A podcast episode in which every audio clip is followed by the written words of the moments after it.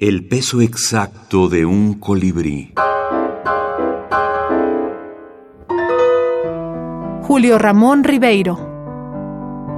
Dentro de algunos años alcanzaré la edad de mi padre y unos años después la superaré. Es decir, seré mayor que él y más tarde aún podré considerarlo como si fuera mi hijo.